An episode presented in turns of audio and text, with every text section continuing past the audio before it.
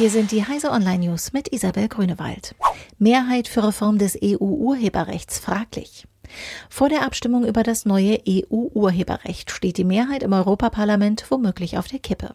Ich habe die Sorge, dass das am Dienstag schief geht, sagte der CDU-Europapolitiker Elmar Brok der DPA. Im Falle einer Ablehnung wäre diese Reform nach Broks Einschätzung tot. Vor der Europawahl im Mai gäbe es keine Möglichkeit der Nachbesserung und danach müsste man von vorne anfangen. Aus Protest gegen die Copyright-Reform gingen am Samstag Zehntausende in zahlreichen deutschen Städten auf die Straße. E-Autos bringen neue Risiken für Retter. Die zunehmende Verbreitung von Elektrofahrzeugen stellt Rettungskräfte vor neue Herausforderungen. Laut dem hessischen Innenministerium wird bei Feuerwehrlehrgängen mittlerweile explizit auf die Gefahren von Fahrzeugen mit alternativen Antrieben eingegangen. Die größten Risiken seien Brände der Batterie und Sturmschläge. Dabei sind E-Autos nicht grundsätzlich gefährlicher.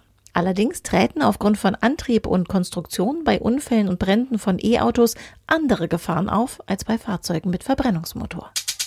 Monopolkommission denkt über Entbündelung von Amazon nach.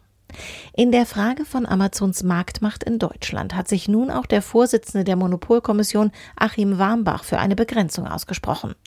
Man könnte bei Amazon in Richtung einer Entbündelung auf Produktebene denken, sagte Warmbach der Welt am Sonntag. Derzeit verknüpfe Amazon Prime verschiedene Leistungen. Ein Vorbild könnte ein Verfahren der EU-Kommission gegen Google aus dem vergangenen Jahr sein. Hackerwettbewerb Pawn to Own. Der Hackerwettbewerb Pawn to Own in Vancouver war für die Teilnehmer ein voller Erfolg, da alle Hacks ans Ziel kamen. Verschiedene Teams knackten unter Wettbewerbsbedingungen beispielsweise Apple Safari, Mozillas Firefox und VMware Workstation. Auch ein Tesla Model 3 wurde mit Erfolg geknackt. Insgesamt haben die Sicherheitsforscher 19 Sicherheitsbugs aufgedeckt.